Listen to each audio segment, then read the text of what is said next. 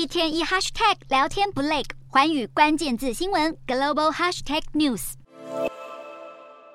请来电影《魔戒》的演员们在影片中为乘客示范穿戴逃生装备，这是纽西兰航空几年前推出的航空飞安影片，当时还被誉为最强飞安影片。但是点子很多的纽西兰航空这次的点子恐怕会得罪人，那就是请乘客上机前先量体重。据外媒报道，在六月一日起至七月二日期间，从纽西兰奥克兰国际机场出发的国际航班旅客将参加一项调查活动，就是在登机之前量体重。这项计划是依照纽西兰民航局的要求执行，地勤人员会视旅客个人意愿，在登机之前连同随身行李分别过磅，协助航空公司收集重量数据与航机重量分配的情形。不过，乘客们可以放心，所有旅客的体重数据都是以匿名方式收集。这些数据会直接传送到资料库，在机场任何地方都不会看到体重数字。而且这项计划也是自愿性质，不会强迫旅客量体重。航空公司人员也说明，了解飞机的载重量，掌握航机平衡是很重要的事，